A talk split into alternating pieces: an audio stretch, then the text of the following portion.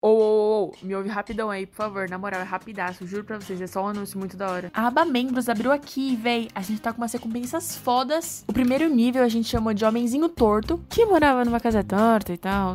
E por apenas R$4,99 você pode ter acesso ao nosso Discord, que é onde a gente grava sempre e tal. Então, você também terá acesso aos bastidores. Fora que no Discord sempre rolam uns memes e umas conversas aleatórias. Além disso, a gente vai disponibilizar os desenhos antes do episódio sair e você terá prioridade quando a gente for selecionar a galera do Perguntas, né? Segundo nível, que a gente já tem o rabisco reto, né? Porque as coisas estão ficando mais bonitinhas. E além dos benefícios anteriores, você também terá acesso aos EPs da semana antes da postagem oficial. É isso mesmo. E seu nome pode estar nos créditos do episódio. E o mais legal de todo, sendo muito humilde, é que você pode trocar uma ideia com a gente no quadro Papo Reto. Seja membro. Sim, seja membro. Se você quer ser Da Vinci e não Leonardo DiCaprio, então seja membro. E melhor que isso, o terceiro nível, você tem benefícios muito mais foda, muito mais foda. Esquece esses outros. Obra-prima, exatamente. Obra-prima é melhor que chupar um. Vocês podem ter acesso exclusivo às calls de gravação. Sim, a gente vai estar num episódio, você vai estar tendo ao vivo. Você vai ver a experiência ao vivo de como é gravar um Rabisco Tortos com um convidado. Você pode até no final trocar uma ideia com ele, receber um salve, etc. Todos os obras-prima recebem salve no final do podcast. Se vocês querem ter um desenho, um desenho exclusivo, vocês vão ganhar um pôster mensal com a assinatura de todos os convidados, com sua carinha feita e bonitinho, e todos os convidados ao seu redor também desenhado. Um pôster mensal, ok? Feito por mim, Pixel. Expanda, expanda suas, suas, suas coisas sábias, etc. Vire membro. Opa, pessoal! Tudo bom? Tudo beleza? Voltei, até que enfim estou novamente nesse programa. Voltei ao meu lugar de origem, entendeu? Não tenho mais nenhuma Paula impostora neste lugar, apenas a original e a real, e continuarei aqui. Mas hoje a gente tá começando mais um programa na companhia do Davi, sempre, né? Obviamente. Opa, gente, bom? E, especialmente pra caralho, temos o Lucas Salles. Aê! Você tá lá, Pixel, como é que vocês estão? Eu tô Mas muito é bem. Como é que vocês estão prontos, crianças? Estamos, Estamos, Luquinhas! Eu não vi direito. Estamos gay. Estamos, ah, mano, eu não sei se estamos capitão, estamos Luquinha, cara, eu sou horrível com isso. Não, pelo amor de Deus, fique à vontade, por favor. Eu tô muito feliz de estar aqui Também no Papo estamos. Torto. E eu queria deixar bem claro que o pessoal do Rabiscos Tortos aí, Rabisco, Rabiscos Torto, porque o Tortos não tem, não tem o S, então Rabiscos Torto. Queria mandar um abraço pra todo mundo. Queria já é, salientar, vocês já são da comunidade do Rabiscos Tortos? Por favor? Vocês já estão ajudando? Já estão fazendo do Pix para os Rabiscos Tortos? Por favor? Deveria estar fazendo. Falando nisso, Deveria. Salles, você falando nesse bom ponto, a gente abriu o Seja Membro aqui do YouTube, cara. que Olha a aí, gente- que legal. Vamos, vocês já são membros? Uhum. Vocês já são membros, crianças? Ah, é, tá vendo? É, E responda tem aí, sejam diversas membros. vantagens, diversas vantagens. Olha, o cara é muito bom de merchan, mano. Você, você acredita que o cara que vira obra-prima, ele ganha um pôster com a assinatura de todos os convidados que teve naquele mês, junto, o desenho dele junto com todos os Ele convidados? pode ganhar um Que autógrafo demais, que do demais. Lucas Salles. Que incrível isso. Gente, eu acho isso incrível. Então sabe o que eu vou fazer agora, Pixel e Paula? O eu vou correndo ser um membro do Rabisco, Rabiscos Tortos. Vamos agora! Mano, pra ganhar um autógrafo seu. E quem Você quiser não mandar um. Pix também, Paula, como é que faz pra quem quiser mandar um Pix pra ajudar o Rabiscos Tortos a crescer e a se proliferar? Como é que faz, Paula? Quem Fala aí. quiser mandar um pix, me chama no Instagram. Entendeu? P.shame, que eu passo meu pix lá. É tudo. Exatamente. E, e, Pixel, quem quiser fazer um Pix, como é que faz pra você? Irmão, mas, nossa, cara, não sei, cara. O meu Pix. Porra, vou dar o Não, não, aqui. é tudo pra conta. Ele não recebe nada, É. ele não sabe. Então, se você quiser me dar um Paula. Pix. Mas eu posso falar uma coisa: as minhas encomendas pra ser comprar um desenho meu estão abertas, Olha cara. aí. Às vezes você não sabe, mas um desenho pode alegrar demais a vida de quem você ama Uhum. ou de quem você quer agradar. Compre o desenho com o Pixel, faça um Pix pra Paula e seja um membro do Rabiscos Tortos. Caralho, você tá aprendendo muito com o Edu Guedes. Muito obrigado, obrigado. Olha lá, preste atenção. Seja um membro do Rabiscos Tortos.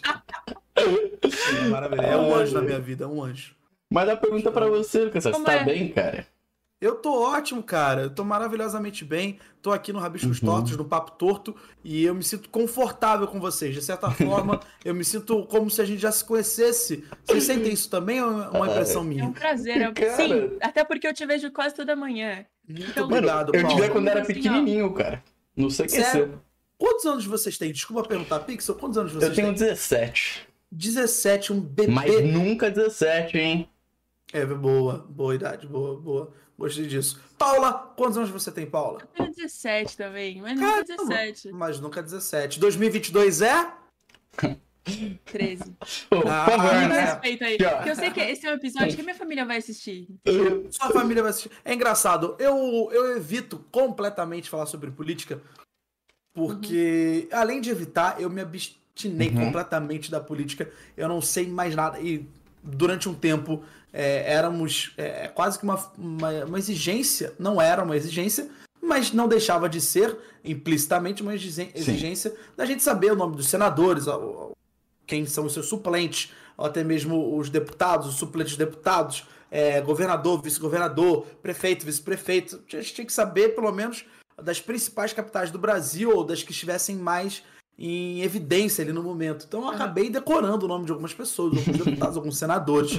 É, fiquei, cara, dois anos da minha vida praticamente indo a Brasília toda semana. Tínhamos é, um quarto já selecionado no Golden Tulip, lá de Brasília, onde ficavam também os outros políticos, outros candidatos, outros é, vereadores, senadores, todo mundo. Vereadores não, vereador não estava lá. Só os deputados, os senadores. Então eu vivi seis anos da minha vida bebendo Uhum. política, assim, foi Uhum. muito legal. E aí um dia, cara, eu fiz um comentário nas redes sociais, um comentário completamente despretensioso.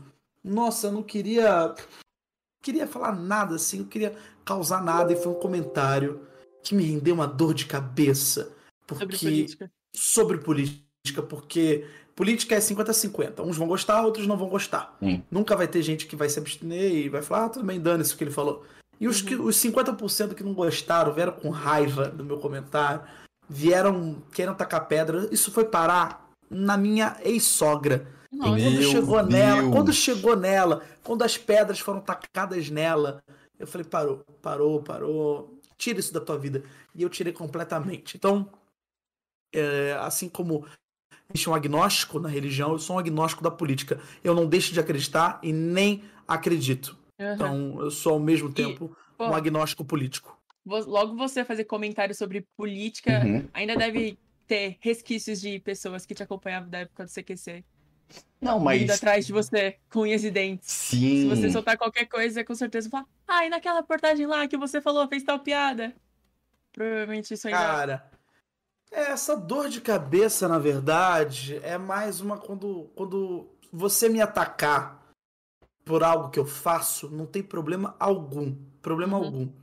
Eu sempre, hoje eu aprendi que eu bloqueio. Hoje eu bloqueio. A pessoa não, go- não gosta de mim, eu bloqueio. Não, se a pessoa Uhum. não é que é, não, né, eu não vou atrás de quem não gosta de mim. A pessoa mandou uma mensagem me detonando, querendo acabar, bloqueio. Não tem porquê. É, faz bem pra essa pessoa me bloquear da vida dela. E não me acompanhar, porque por, por que, que ela quer? Se Ela ela, te não gosta odeia? de mim, É, se ela me odeia, a ela ponto de mandar mensagem, né? É, e ela tem esse direito, ela tem esse direito de me achar um bosta, de me achar um merda, não tem problema algum. Ela tem esse direito e pode achar o que ela quiser. Uhum. Ah, mas, cara, vir até mim, falar, proliferar certas palavras que machucam, cara. É, a, a gente se esquece que tem um ser humano ali atrás, né? Tanto pra quem ouve, quanto tanto pra quem fala. Você fala, cara, peraí, tem um ser humano ali. É, será que eu vou falar essas palavras mesmo? E quando tem alguém falando pra mim, eu falo, cara, peraí, tem um ser humano aí. Será que essa pessoa é assim mesmo na vida? Será que ela não tá com algum problema pessoal e tá descontando em cima de mim? Hoje no The Chef, por exemplo, eu parei de receber. Parei de receber. Tanto no nosso Instagram pessoal quanto no profissional. Mas, cara, as o pessoas. seu público também mudou Mudou completamente. né? É. E graças a Deus que muda, que Uhum. transfigure mesmo. Mas algumas pessoas falam, nossa, você é um merda, faz piada, cala a boca, você é horrível, a pior coisa do programa. Fala, peraí, senhora, o que, que eu tô fazendo? Mas o que, que eu tô fazendo, meu senhor? Eu fui contratado pra isso, por favor. Não, não é isso, tipo, eu tô machucando você. Eu tentar fazer você rir, eu tô te machucando. Calma. Existem pessoas, eu acho que mal resolvidas com humor. É, é um problema da pessoa, não tem o que eu possa fazer. Imagina se eu vier aqui tentar fazer piada, Uhum. tentar, porque eu acho que eu não me considero um, um comediante, eu considero um comunicador que trabalha com humor. Comediante é uma pessoa que pensa muito na piada, estrutura a piada, segue os passos, os passos da piada, na construção do setup, do line-up, do punch, de tudo isso, de, do segmento, para qual público, na inversão de expectativa, na proliferação da piada, de certa forma, porque a piada se prolifera e ela vai para diversos campos. Você pode falar, começar uma piada de. Cara, uma piada sobre política e terminar fazendo uma analogia à cozinha. Eu acho, eu acho esses, esses caminhos muito interessantes. A piada pode ser tudo. Então, um comediante ele tem como função tentar desbravar esse, esse campo, que é fazer os outros rirem e pensar em como fazer os outros rirem. Uhum. Então, eu acho que a função de comediante é uma função incrível. Talvez eu ocupe essa função de comediante porque há anos eu trabalho com criação de piada.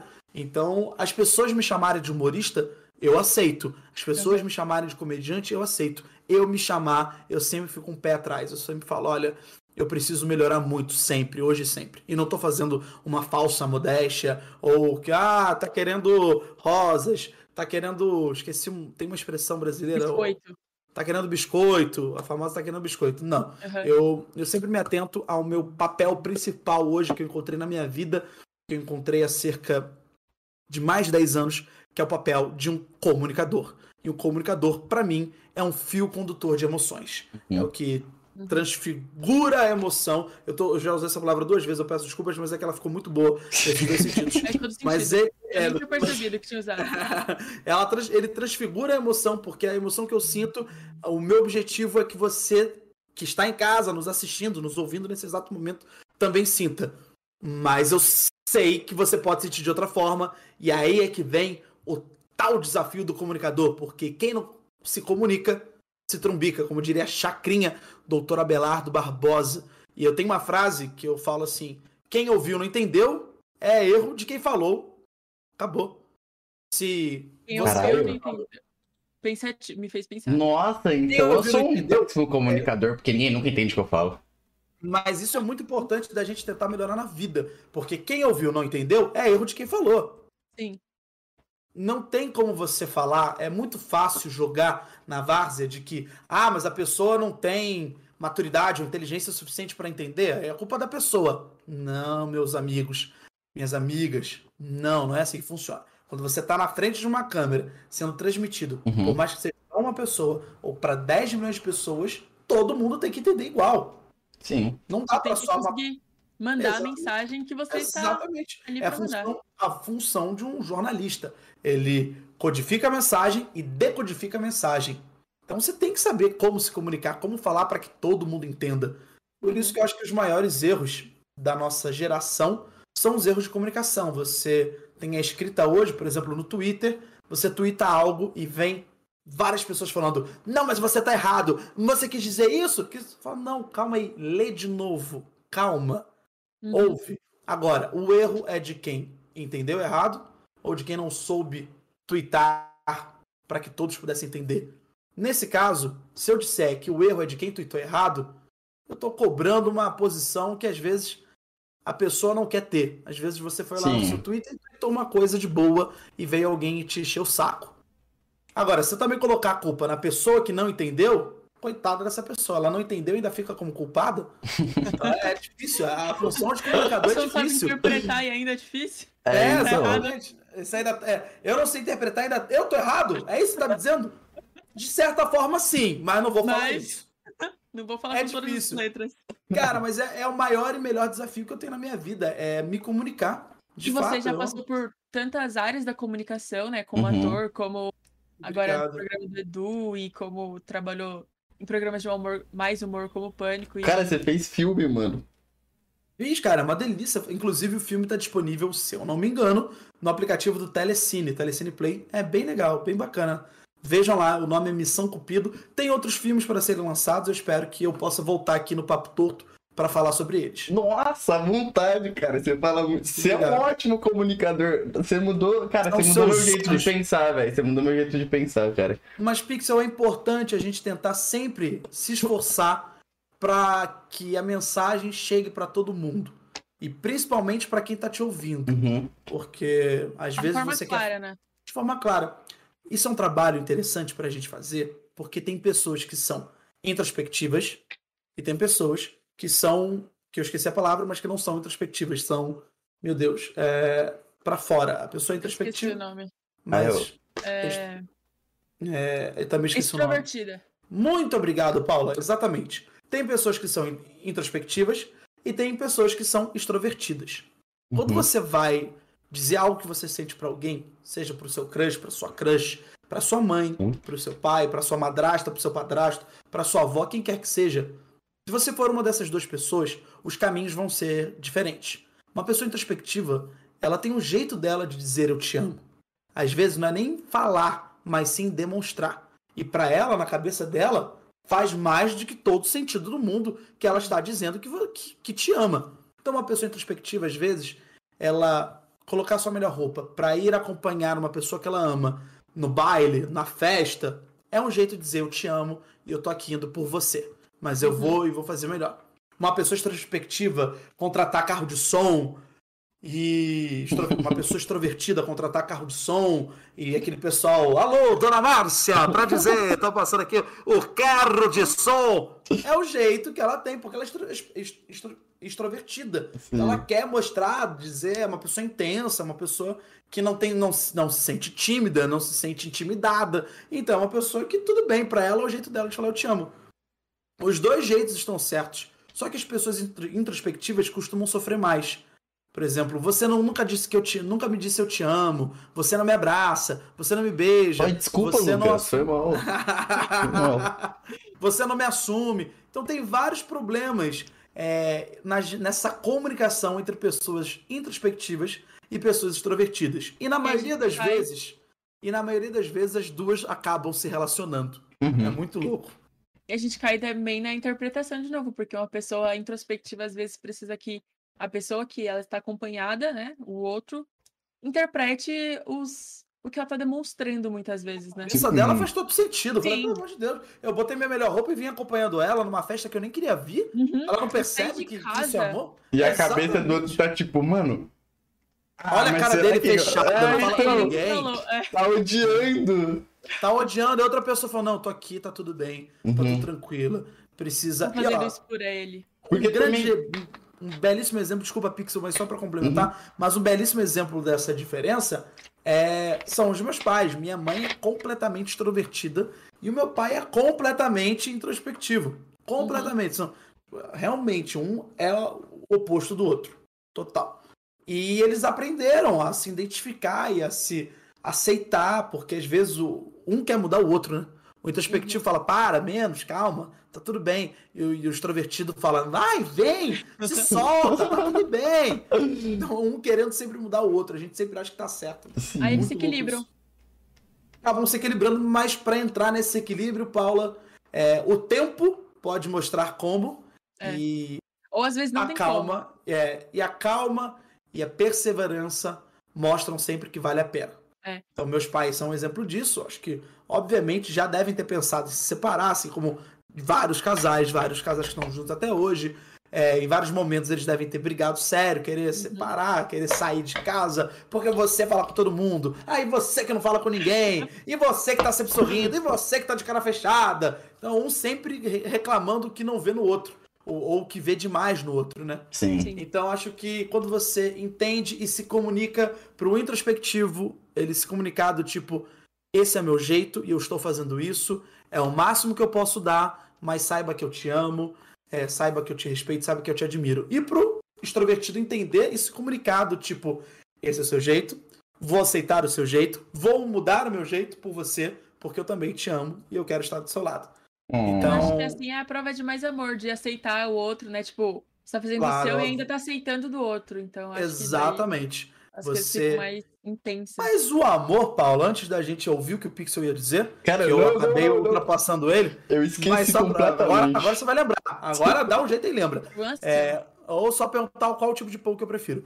Mas, Paula, só pra antes do Pixel falar, eu acho que o amor verdadeiro é aquele que tem defeitos, aquele que tem qualidades, mas que principalmente você se apega ao jeito e o pensar do próximo.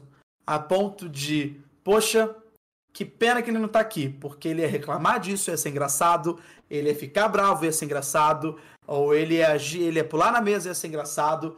O jeito da pessoa de viver é o que transforma a gente e o que nos, de, nos dá, deixa com mais saudade. Por exemplo, uhum. todos aqui provavelmente tiveram voz, alguns aqui não conviveram com as vós, com as, as suas avós, outros conviveram. Uhum. Eu lembro da minha avó em diversas situações e lembro que a avó, mãe do meu pai biológico, é, lembro que se ela estivesse viva, ela iria dizer tal coisa. E ela ia agir de tal maneira.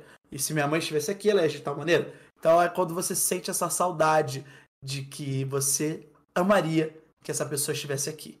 Então, Caralho. seu namorado. Ah, mano, eu vou chorar nesse episódio, cara. Ah, gente, daqui a pouquinho vai ter choro no Pixel. eu acho que como. Tipo assim, eu sou 17 aninhos, né? Vivi nada sobre Porra, amor. tem muita coisa pra viver. Então, eu é... sempre tive na minha cabeça de que, pô, eu tinha que achar uma pessoa que não me, incomoda... não me incomodasse em nada, assim. Tipo, só seria perfeita. E eu descobri que, porra, não, ninguém nunca vai não. me agradar 100%. E, e é isso aí mesmo. Tem Exatamente, que... Paulo. E se te agradar 100%, saiba que tem alguma coisa errada. Sim. É. Tem alguma coisa errada. Porra, nem eu me agrado 100%. Imagina eu achar uma pessoa que saiba de todos os meus go gostos e de todas as, as minhas exigências. Eu Não. acho, Paulo, que quando você se encontrar, e aí um dia, quando você se resolver, se entender, se conhecer, porque você só tem 17 anos. Eu costumo dizer que você só tem 17 anos, mas você já tem 17 anos. Uhum. Costumo usar essas duas expressões. Caralho. Você só tem e já tem, porque, porra, 17 anos é coisa pra caralho também. Então você já tem. Uhum. Ano que vem você já pode estar tá aí, já pode ser presa. O famoso já pode ser presa, hein? Cuidado, hein? Cuidado, hein? Olha aí, olha aí, Paulinha. Já pode ser presa, hein? Então você já tem 17 anos, que é muita coisa, mas você você ainda tem 17 anos. Uhum. Tem muita coisa que pode melhorar, pode mudar e pode ser mais incrível do que você Sim. imagina ser. E quando você chegar naquela tua idade, que talvez, sei lá, possa ser aos 28, 32, 35, que você já se conheça, você já passou, você se permitiu, Paula, se conhecer. Do tipo, eu vou fazer isso, isso é muita loucura. Mano, eu vou fazer, eu só tenho 17 anos. Vai, se permita, viaja. Não use drogas, mas faça a loucura que você quiser. Ah, eu vou conhecer um cara que mora em Curitiba, que eu conheci pela internet. Já comprovei que não é um pedófilo e nem é um cara que vai roubar meus órgãos. Mas eu vou pra Curitiba. Então vai, vai, você pega o ônibus e vai. Vai fazer merda. Deixa teus pais preocupados mesmo. Foda-se, você tem que fazer essa porra. ali um mês, tu não tem, tem que viver, caralho. Porra, tu. Agora falando palavrão, tio Lucas legal. Vai viver, caralho. Porra, vai correr risco. Se tu não correr risco, Paulo, tu não tá vivendo. Tô vendo entendeu? Você exatamente. Tem, pra você contar, nossa, não sei como eu morri. E aí naquela hora a gente fala, meu Deus. Ah, você fala, é, tô vivo até hoje. Então, óbvio. Mas sempre. Quando eu descobri que eu cuidado. só tinha 17 anos, eu descobri que, porra, tudo que eu passo de. Nossa, hoje eu tô triste por tal coisa. Eu penso, caralho, mas por que eu só tenho 17 anos? Por que eu tô pensando nisso agora? E tem uma coisa que eu acho que eu quero muito ouvir do Pixel, ver se ele concorda. Mas tem uma coisa que eu. Eu, eu tenho um livro para terminar, é um livro adolescente, Sim. chamado Inferno Astral. Acho que pouca gente sabe disso. Uma vez, lá atrás, esse livro tá desde 2012, 2013, para finalizar. Eu acho que ele já tá com. No Word, ele tá com 70, 80 páginas. Eu acho que ele tá na metade ainda, pelo, pelo que eu tô escrevendo. Mas é sobre a Luísa, é uma, uma menina, ela tem 17 anos e ela vai completar 18 é, 18 anos em uma semana. E o Inferno Astral é justamente nessa semana que antecede o aniversário dela, 18 anos, que é uma idade que toda, toda criança quer chegar. E principalmente as mulheres, porque, eu, mano, agora eu tenho minha liberdade, agora eu posso ir uhum. na minha balada, eu posso ter meu carro, eu posso escolher minha faculdade, eu posso fazer o que eu quiser. E por que, que eu trouxe a visão de uma adolescente, de uma mulher? Porque eu quis justamente representar o mundo adolescente no olhar de quem mais sofre durante a adolescência é muito fácil para mim, para o Pixel, sermos homens. É, é claro, quando se a gente não colocar em pauta a nossa sexualidade, a nossa orientação sexual, se a gente não colocar isso em pauta, é muito fácil para um homem ser adolescente. Nós não temos nada que marque a transição de menino para homem. Não tem isso. É verdade. Tipo, no judaísmo tem os 13 anos, mas pô, um moleque de 13 anos, obviamente não é homem. Só deve, uhum. deve ter feito isso porque ele já mas podia passear. É, uma, uma transição não vou falar isso como eu falado. É, mas é uma transição no futuro, talvez a gente chegue na conclusão. uma, uma mera representação que é uma tradição. É uhum. É como você comer hóstia, é uma tradição. Um dia a gente vai entender, será que é, eu comer hóstia vai me salvar? Ou se eu parar de fazer um mal, de replicar um mal, eu possa ser uma pessoa melhor? Eu sou uma pessoa melhor porque eu como a hóstia? Ou eu sou uma pessoa melhor porque eu ajudo o meu próximo? Então, porque tem gente que uhum. acha que na, na igreja só comer hóstia vai ser uma pessoa melhor. Sim. Pra mim tá completamente equivocado, equivocado. Na minha opinião também. Pô, só comer hóstia, não, sei, não vai lá só pra esquentar o banco da igreja. Ajuda o teu próximo. Olha para quem tá na rua e ajuda. Inclusive tem um projeto incrível com esse recentemente, SP Invisível, no estado, no, no município de São Paulo, maravilhoso. É uma, um projeto lindo que é para justamente ajudar as pessoas que são invisíveis. A gente passa pelas pessoas moradoras de rua a gente nem olha e nem ajuda. Então, um projeto muito bacana para você conhecer. E eu quis tratar no livro da visão feminina porque é muito difícil ser mulher são várias responsabilidades que já vão te caminhando desde cedo, desde a partir do momento que você menstrua, já é uma transição, tipo, você não é mais menina, agora você já tá com seu corpo pronto, você já tem que se entender, e aí você tem que aturar as brincadeiras de menino, porque são os meninos que estão fazendo a brincadeira, e você, você é encaminhada a viver uma vida que a sua mãe, que sua avó, que sua bisavó e sua tataravó foram silenciadas e obrigadas a viverem. Então é difícil pra caralho. O livro não tem esse apelo político, esse movimento é, feminista não tem esse apelo, mas ao mesmo tempo tem é, o apelo, que eu acho que é o maior, que é a gente ver a vida pelos olhos do adolescente, porque no adolescente não existe o amanhã. O adolescente, pro adolescente, só existe o hoje. E muito provavelmente pro Pixel e pra Paula seja assim. Só existe hoje. É, Mano, amanhã é. é, louco, é longe. Amanhã é amanhã, irmão. Amanhã é amanhã. Falta, falta 24 horas pra amanhã, irmão.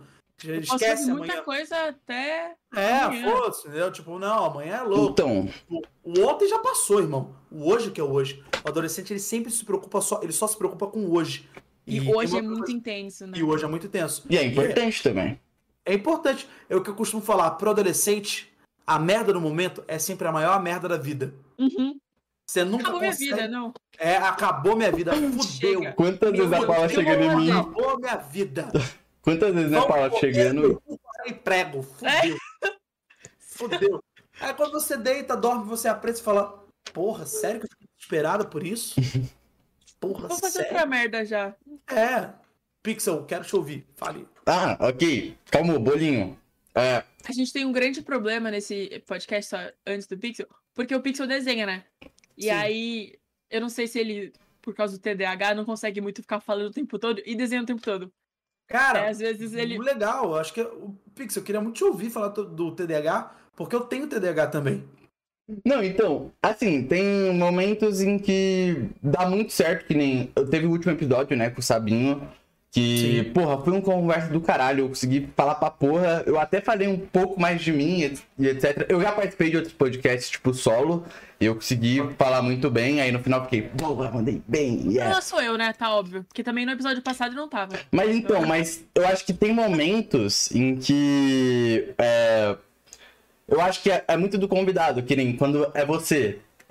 Entendi. Muito obrigado. Entendeu? É, aí eu fico um pouquinho nervoso.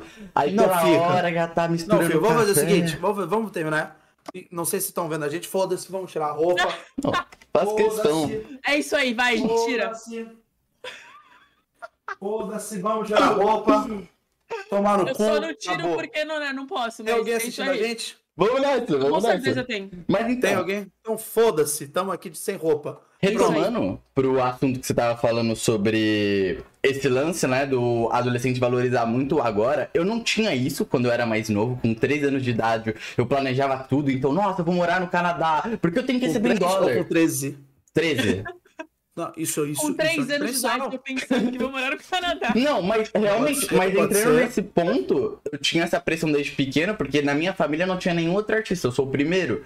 E eu muito cedo eu decidi que era isso que eu queria fazer. Então eu fui pesquisar, principalmente porque eu entrei no momento em que a arte digital tava começando a se tornar algo que todo mundo podia fazer.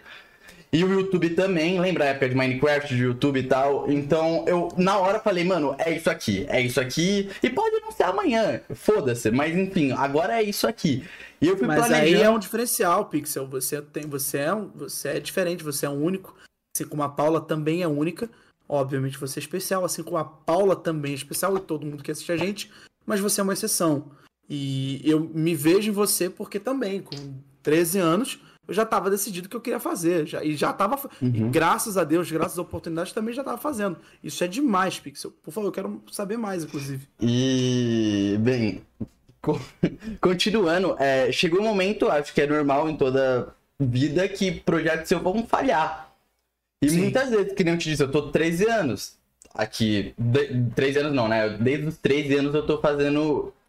Não isso daqui, mas outros projetos. E diversas vezes internet. porque maturidade, principalmente, né? Era uma criança, eu não tava estudando o que tava fazendo, não sei algoritmo, não sei aquilo, não sei isso, só tô fazendo o que eu gosto. É, também tem um lance social. Então, tipo, por exemplo, ah, uma namoradinha terminou comigo. Aí acabou, né? Eu não vou ficar na internet por. Acabou, eu não, não apareço na internet por uma semana. Eu não fico na internet por uma semana, já perde engajamento, por exemplo, sacou?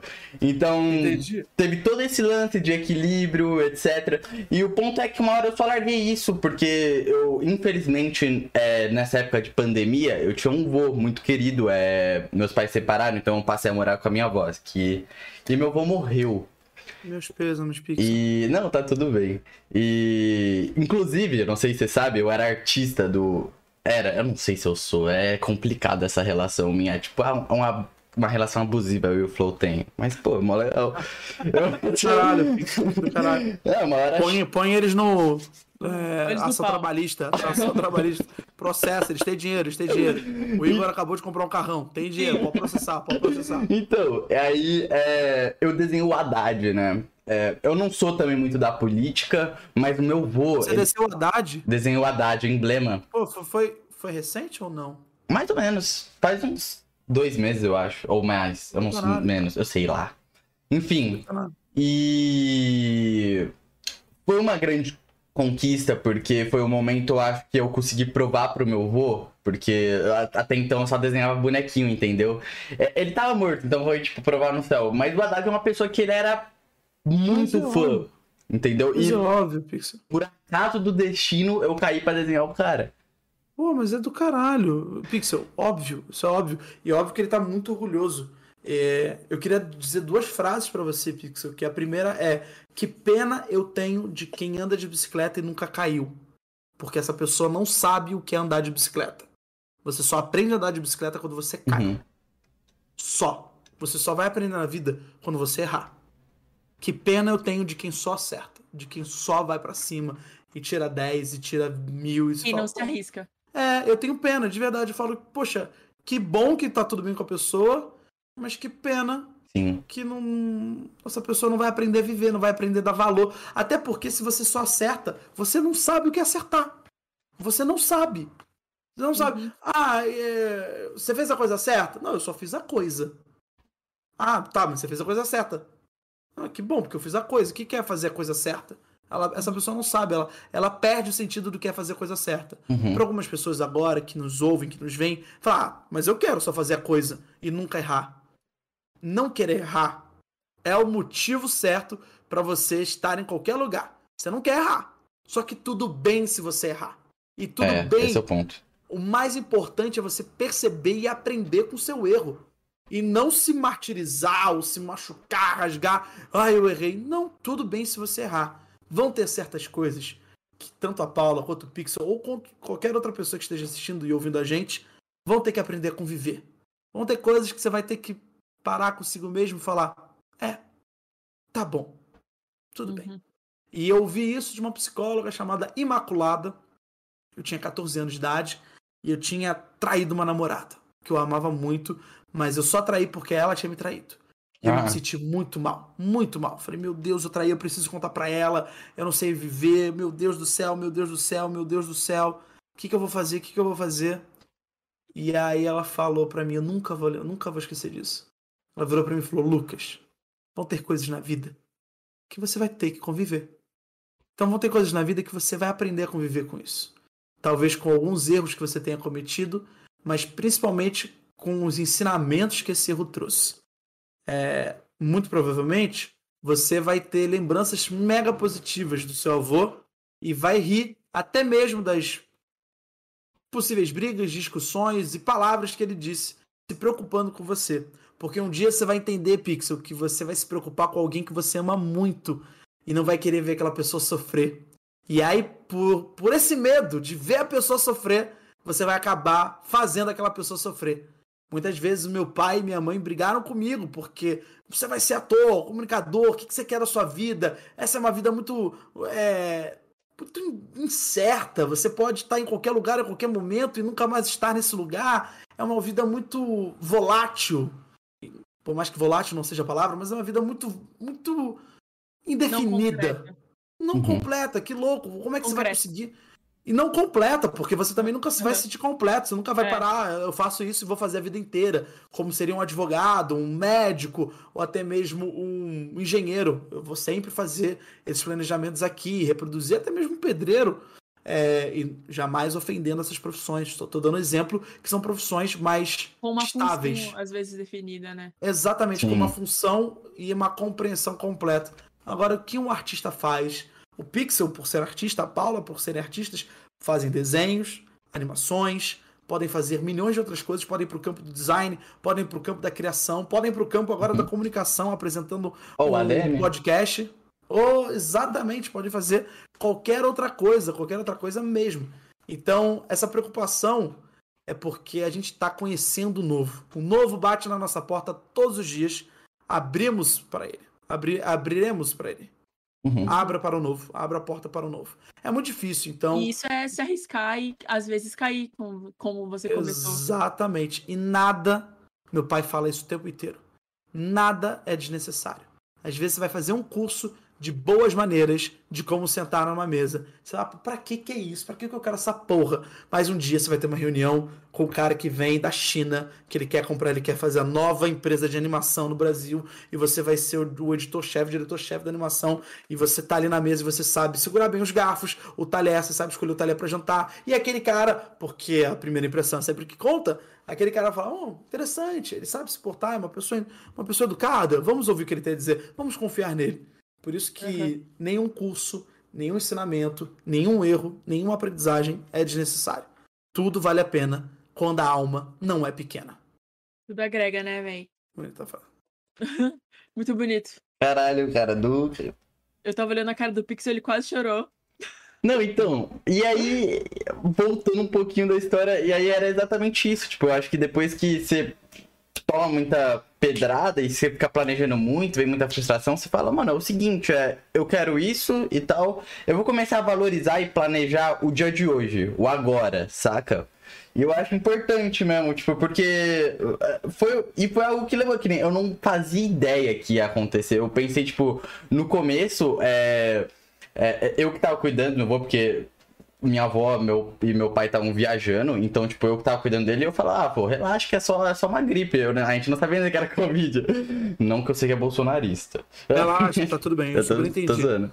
Comunista! Mentira. E aí, é... e eu não imaginava, até porque ele tava na melhor fase dele, presidente da União dos Aposentados tal. Que legal, que Sim, homem forte pra porra. Eu falei, ah, tá de boa. E eu perdi essa pessoa. E foi marcante. E eu cheguei ao momento que eu, tipo, por exemplo, amanhã pode cair um tijolo na cabeça da Paula. Eu não sei, cara. Eu passei, eu acho que a valorizar esses momentos que a gente pode ter, tipo, junto, saca? Tipo, ah, vamos, sei lá, sair pra um piquenique. Eu não gosto de piquenique, mas foda-se, tá ligado? Tipo, é o momento que, lindo, que eu tenho com essa pessoa. Que e... lindo isso, hein? Muito lindo. É, é, basicamente isso. Então, por isso que eu, hoje em dia eu não planejo tanto assim o futuro e foco mais no presente, mas ainda assim tenho meus projetos. Tipo, o próprio Rabbit Store, tipo, não é feito de qualquer jeito. A Paula vê, a gente, caralho, a gente. Nossa, a gente se planeja pra porra Pensando nisso. um pouco sobre isso, tipo, a gente se ferrou, porque a gente fazia agenda mensal, né? uhum. né? E aí a gente viu que a gente tinha que programar um pouco menos. Agora a gente tá fazendo agenda semanal, porque é, coisas a muito longo prazo, assim, tipo, o mês inteiro davam ruim. Sim. A gente tinha problemas, a gente quebrava a cara, a gente tinha que refazer sempre. Nossa. E tudo bem, tudo bem, você vai aprendendo. Uhum. Você vai aprendendo. Sim, exatamente isso. E o mais importante é não desistir daquilo que te faz feliz.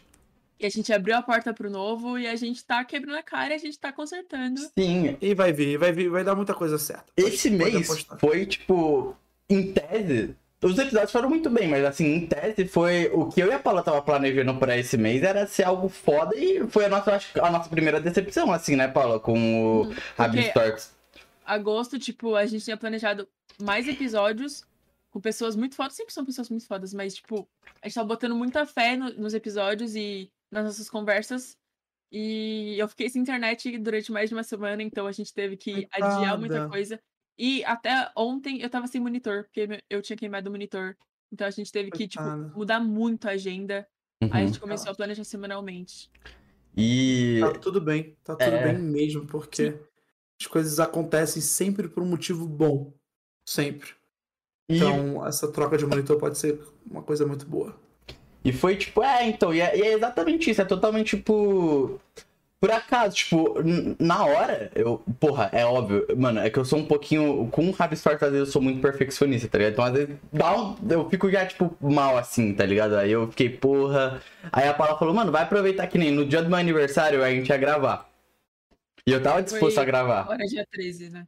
No dia 13, foi no dia 13 de agosto, era meu aniversário. E eu ia gravar o Rabistort no dia do meu aniversário. E aí a Paula falou, caralho, é, já, tipo, já tinha, já tinha dado tudo errado, assim, dos planejamentos, e mesmo assim ia gravar, e tipo, era sexta pra postar no sábado, tá ligado? Então, tipo, eu ia ter pouco tempo, ou seja, eu ia ter que virar a madrugada No editando aniversário. no meu aniversário, e depois ia ter, tipo, a minha festa de aniversário com os amigos, saca? Então eu ia ter que virar pra lá. Então, aí ela me proibiu. E aí a gente. Hoje você não faz porra nenhuma. E eu foi só viver. desmarquei. E Mas deu falando, tudo certo no final. e falando pra ti, mano, foi, valeu muito a pena tirar essa folga, porque eu, não sei, hoje eu, eu me encontro muito bem, cara. Eu tô tipo. Porra, sei lá, o meu social tá muito bom, mano. A gente conheceu muitas pessoas fodas fazendo Que merda. bom, cara. é isso. Mas a melhor forma de conhecer gente é fazendo merda. Melhor forma. É. Melhor forma. E falando nessa linha, você acredita em destino, assim? Que as coisas Super. estão- Super acredito. Super acredito. Eu, eu nunca falei isso, nunca falei, mas eu vou falar. Primeiro, o primeiro corte do Rabiscos Tortos. Comigo. Manda. Eu. Bom, acho que tem vários, né? Eu mostrei minha bunda. É, Provavelmente vai ter um corte. eu sou espírita. Sou espírita. Sim. E sou espírita. é, Acho que no Brasil nós temos três linhas, entre aspas, do espiritismo. As vertentes, né? Ah, Muito obrigado. Três vertentes. Temos o kardecismo, o candomblé e a umbanda, que eu descobri recentemente que a umbanda nasceu em Niterói, no Rio de Janeiro, no estado do Rio de Janeiro, é no município de Niterói, que é uma mistura entre o candomblé com os povos indígenas, com a crença dos povos indígenas. E aí surgiu a umbanda. Pode ser muito mais do que isso, mas foi o que me disseram. Foi inclusive o padre Juarez que me disse isso. Cara, me Muito disseram legal. também. Me disseram É. sobre os nomes serem diferentes do candomblé por causa dessa mistura com os Sim, povos os indígenas. indígenas. Então, é, eu sou da, da linha do kardecismo, onde ali eu me encontrei. É, eu tive muita, muito problema com religião, eu sempre indaguei muito é, esse temor que a, que a igreja cria e que hoje eu vejo que ela está em mudança, ela está querendo muito mais pelo amor do que pelo temor, do tipo, convencer as pessoas realmente, aqui é o lugar que você vai ser aceito. É, vejo que a igreja tem continua errando, mas que tá muito tem pessoas ali dispostas a fazer dar certo. Então eu me encontrei no Espiritismo aos 18 anos. É, eu estava passando por uma fase um pouco difícil, assim. E realmente me encontrei ali. E dentro do Espiritismo eu aprendi muito sobre o destino. Que o destino sempre pode ser melhor do que você já planejou. Então, na tua vida, você sempre vai poder melhorar. Sempre. Então, e qualquer problema que você esteja passando, qualquer dificuldade que esteja em torno da tua vida, qualquer fase ruim que você esteja ali sofrendo, saiba que aquilo ali pode vir a ser a gasolina, o combustível para você ser melhor. E mais do que o combustível, porque você não precisa sofrer para ter para viver, né? Mais do que combustível, eu acho que pode ser o ensinamento que você tanto precisa aprender na tua vida. Então, qualquer coisa, qualquer coisa que aconteça que você não entenda, é, não tô falando para agradecer, porque eu, eu odeio gente good vibes. Odeio gente good vibes. Gratiluz! Gratiluz vai tomar no cu, pessoal de Gratiluz, vai tomar no cu. Eu odeio, odeio, odeio, odeio, odeio mais do que tudo. Mas Ai, eu eu realmente acho que tem coisas que depende de nós para que elas nos fortaleçam. É, para não cairmos na armadilha de ficarmos pior com aquela situação. Uhum. E eu acho que. Olha que fofa você, mas eu acho que o destino, na verdade, uniu a gente, porque eu ia, por conta da pandemia, parei numa casa de espiritismo kardecista, que eu me Sim. sentia muito acolhida. E eu só ia porque uma tia minha que morreu ia pra lá também, e ela que me apresentou, então, legal. mim significava muito. E, mano, esses dias eu falei, mãe, quero voltar. Quero voltar aí. que legal. E, ó, que conexão incrível. Que- muito legal, isso é muito Caralho. legal. Sim. Eu acho que eu espero um mundo em que a gente não precise de religião. Eu também. Eu espero um mundo que a gente não precise se conectar com o que há de melhor na vida, que é a própria vida. Mas enquanto nós precisarmos, eu sempre vou querer ouvir e seguir e indicar as religiões que pregam o amor Uhum. e não que pregam o temor, ou que pregam, preguem o medo, ou que preguem algo do tipo, se isso não acontecer, vai ser. vai te fazer sofrer, você vai Sim. pro inferno. Eu não quero isso, eu quero que as pessoas entendam que amar o próximo é mais do que a nossa obrigação. Ela se torna um dever. Uma Uhum. obrigação você pode ser que você não cumpre, não, não a cumpra. Uma obrigação sua e você falhou. Mas é um dever. É um dever como a gente tem que fazer. Como o dever de casa, que a gente era obrigado a fazer.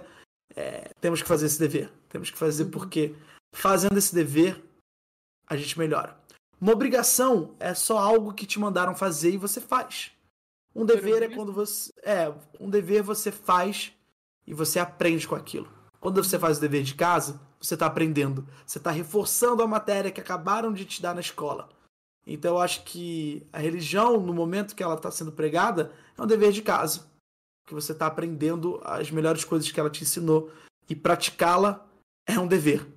Então eu prefiro mil vezes um ateu, um agnóstico praticante do amor do que um religioso que faz fofoca e fala mal dos outros e é racista e é preconceituoso e é homofóbico. Eu prefiro mil vezes uma pessoa sem religião que pratica o amor do que uma pessoa que se esconde atrás da religião para falar o que ela bem pensa e para usar a Bíblia ou qualquer outro livro sagrado como um código penal, onde ela encontra uma brecha para dizer que aquilo que ela não concorda é errado. Uhum. Então, e eu vejo muito isso. Por mais que os espíritas tenham o Evangelho segundo Allan Kardec, o Evangelho segundo os espíritas, escrito por Allan Kardec, é, eu sempre vejo que são pessoas mais Abertas. abertas, acho que abertas. E o espiritismo também ele flerta muito com o, a esqueci o nome, flerta muito com a ciência, com a física, muito assim. Existe, existem várias coisas no mundo esotérico, como os chakras, a mente aberta, a conexão com o divino, quem quer que seja esse divino, onde quer que esteja esse divino. Tem várias coisas que o espiritismo ele fala sobre. Ele não simplesmente fala é isso e acabou. Não, ele te explica. Tem coisas que ele te explica e muitas explicações científicas, astronômicas, astrológicas. Então acho que é uma religião da qual eu me encontrei ali e vejo que ela tem bons boas intenções. Uhum. Mas de boas intenções o inferno tá cheio. Né? Então é melhor que tenha bo- bons praticantes do que intenções. Eu acho que por experiência disso, porque eu estive na igreja durante a minha vida toda, a igreja católica, eu fiz catequese, crisma, Sim. e quando, na crisma, eu entrei porque eu tava com a cabeça cheia, eu falei, não, e tipo, eu já tinha tentado tudo pra ficar bem mentalmente, eu falei, não, a igreja vai ser a minha última, última tentativa, e aí, no começo, eu achava mil maravilhas, eu tava bem, só que eu comecei a entender do porquê eu tava ali, comecei a buscar o que, que eu tinha que fazer para me manter na igreja, eu descobri que não era aquilo que eu concordava e que me falavam que se eu agisse diferente, se eu não seguisse os mandamentos, que se eu pecasse, eu ia pro inferno e eu ia ser julgada por todo mundo e que eu tinha que me confessar, porque e tipo, eu me confessando, o padre me julgava. E eu vi que eu não queria alguém me julgando. Eu não pedi para para isso acontecer. E aí no final da minha crisma eu falei, mãe, não não quero mais, não não é isso não quero me prontificar, que isso eu quero minha vida inteira, né? Só que. Aí eu, minha mãe falou: não, você vai pelo menos terminar a crisma, se você não quiser, depois a gente procura outra coisa. Só que daí eu já ia no, na casa espírita, né? Hum. E eu fiz minha crisma, mas não fiz a crisma, nunca mais fiz na igreja. Não tenho mais nenhum vínculo. Eu acho que as pessoas de lá também que estiveram, por mais que estiveram comigo, é, me julgam muito ainda. Tipo, encontro na rua, ah, você não vai mais pra igreja? Eu, ah, não vou mais. Pô, vamos lá, tal, faz tempo que você não vai, você tem que se confessar, hein? Aí eu, putz. E aí eu acho que minha família é um pouco fechada em relação a procurar outras. Deixar eu ir, tipo, jogar eu assim em algum lugar. Deixar que eu procure, mas eu tô tentando ir pra linha espírita. Não sei ainda se. Quero conhecer, na verdade, mais o kardecismo. Por mais que minha mãe, mano, lê muito de... lia um monte de livros sobre Allan Kardec. É... Mas eu queria também é, descobrir mais sobre a Umbanda, porque eu acho tudo muito bonito. Tudo me atrai primeiro visualmente, eu estudei um pouco sobre, e talvez seja isso que eu sinta. Então, eu tô esperando aí, pelo menos eu ter 18 para eu ter mais liberdade em relação à minha família, para achar o que é o amor, né? Ah. Que você se encontre. Que você se encontre e, e seja feliz. E que não não precise que você se encontre a ponto de não precisar de nenhuma religião, de uhum. verdade. Sim. Mas se, que, se precisar, seja uma vontade sua. Uhum.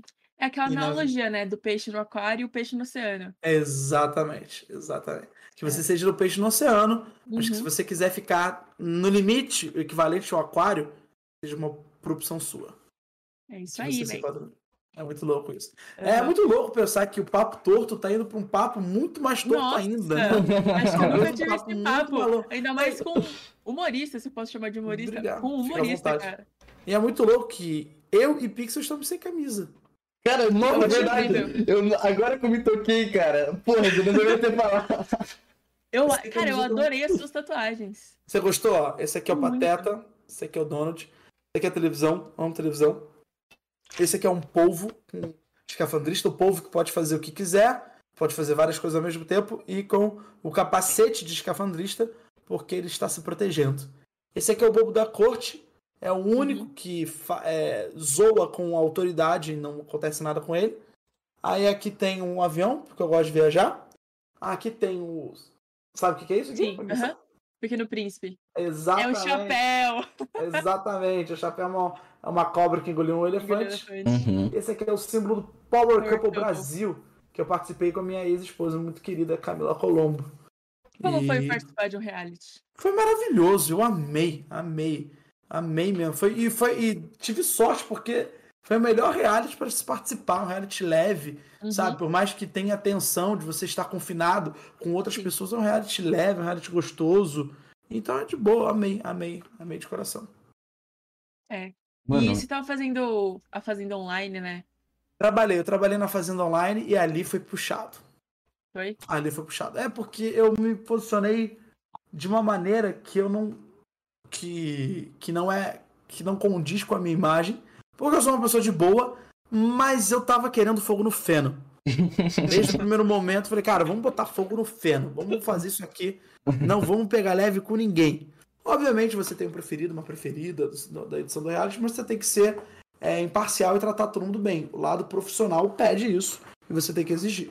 E você tem que é, corresponder. Então, eu tentei pegar o pesado com todo mundo nas entrevistas que eu fazia. A pessoa já tinha. Para a pessoa chegar na minha entrevista, ela já tinha saído da fazenda, tinha dormido no hotel, ela lê todas as informações no celular. Tem uns que não dormem, tem outros que dormem. Ela foi pro Hoje em Dia, ela faz algumas entrevistas com algumas emissoras locais ali na, na Record TV, e aí sim ela vem e me dá entrevista. Ou seja, ela chega. Quando ela chega em mim, ela chega completamente blindada. Sim. Ela já chega sabendo o, o que, que ela errou, o que, que ela deixou de errar, tudo, ela já chega tudo. Então eu tinha que quebrar essa blindagem, de certa forma, e tentar extrair o, participante lá de dentro. Participar, porque muitos ali saíam já um pouco até prejudicados. Falavam assim, hum, eu falei tal coisa, não posso falar de novo. Não, peraí, vamos falar sobre isso que você falou. Vamos, vamos entrar nisso, porque senão, cara, não podia ser uma, uma coisa de assistencialismo. Tinha que ser fogo no feno. Uhum. Então, eu tive a sorte, eu considero como sorte, de ter tido a Tati e o Marcelo do canal Web TV Brasileira, que, cara, foram os melhores e maiores parceiros. Melhores e maiores parceiros. Então foi muito legal. Eles me ajudaram a colocar fogo no feno. É, eu sempre joguei junto com eles, espero, e foi muito divertido. Muito mesmo. É, mano, qual- você teve, tipo assim, muita experiência é, na sua vida, eu acho que eu te reconheço de muitos lugares. E eu vou te contar, eu assisti a CQC escondido da minha mãe. Porque. Irado. Primeiro, porque uma vez minha mãe trabalhava com político, e uma vez vocês foram, ou CQC, né? Foi num político que ela trabalhava junto e ela ficou puta. Olha. E aí eu tive que assistir escondido, porque eu gostava muito. E aí eu assisti CQC escondido. Depois me, me, me conta o nome do político depois. Tá. Só pra eu saber quem foi. Pra eu tentar lembrar de que- em que ano, em que ano isso aconteceu. Puta. Não vou lembrar. Tá, sem Vou problema nenhum.